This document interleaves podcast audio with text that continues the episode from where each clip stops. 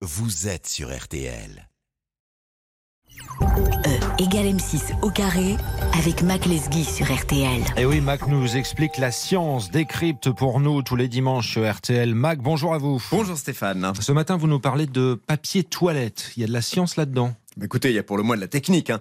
Et puis les Français consomment environ une centaine de rouleaux de papier toilette par an, ce qui représente 6 kilos de papier. C'est un produit important de leur quotidien sur lequel on ne sait finalement pas grand-chose. Tenez, savez-vous à partir de quoi est fabriqué le papier toilette? Euh, de papier? Oui, mais ce papier lui-même, si on remonte, eh bien c'est parfois du papier recyclé, mais majoritairement c'est du bois. Or, le bois, c'est dur. Hein.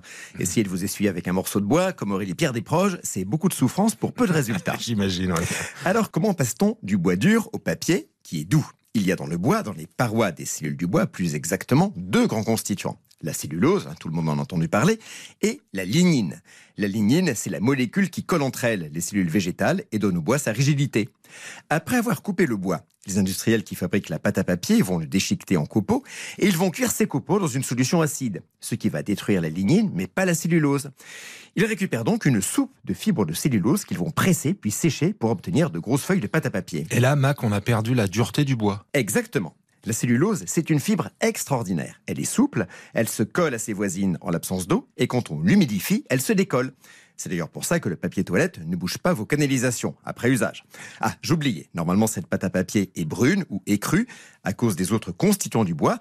On la blanchit parce que, que voulez-vous, on est habitué au papier blanc, processus souvent polluant. Et ça se passe où tout ça? Eh bien, de plus en plus, nos fournisseurs de pâte à papier sont en Amérique du Sud, au Brésil par exemple, à côté d'immenses plantations d'arbres. Donc, cette pâte à papier arrive en France, on la dissout à nouveau, on refait de la soupe de cellulose, on la presse entre deux gros rouleaux pour obtenir la bonne épaisseur, rouleau que l'on va découper en longues bandes pour en faire du papier toilette, et là, on vérifie qu'il est à la fois résistant pour ne pas craquer et doux pour ne pas nous irriter. Et pour y arriver, les fabricants ont un truc. Et alors lequel? Ils mélangent dans leur soupe deux types de pâte à papier. Celles fabriquées à partir de bois feuillus comme l'eucalyptus qui ont des fibres courtes et celles faites à partir de résineux comme l'épicéa ou le pin qui ont des fibres longues. Les fibres longues apportent la résistance, les fibres courtes la douceur. Le papier toilette, vous l'aimez doux ou un peu rêche? Bah, d'où non bah oui, comme la plupart des Français. Donc les fabricants émettent beaucoup de fibres courtes. Mais je l'ai découvert dans une usine en Lorraine où l'on fabrique aussi du papier toilette que l'on exporte. Ce n'est pas le cas partout.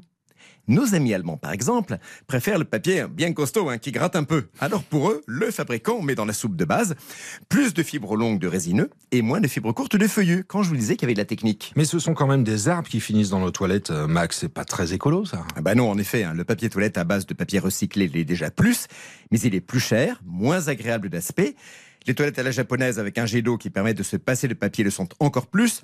Si vous n'y êtes pas prêt, un conseil. Préférez le papier toilette simple épaisseur, quitte à mettre plusieurs couches, au papier toilette double ou triple épaisseur. L'expérience tente à montrer que c'est la solution la plus économe en papier. Bon dimanche La science cachée du papier toilette, explication du matin avec Mac Lesguy. Le rendez-vous science, vous podcastez, vous réécoutez sur notre site rtl.fr.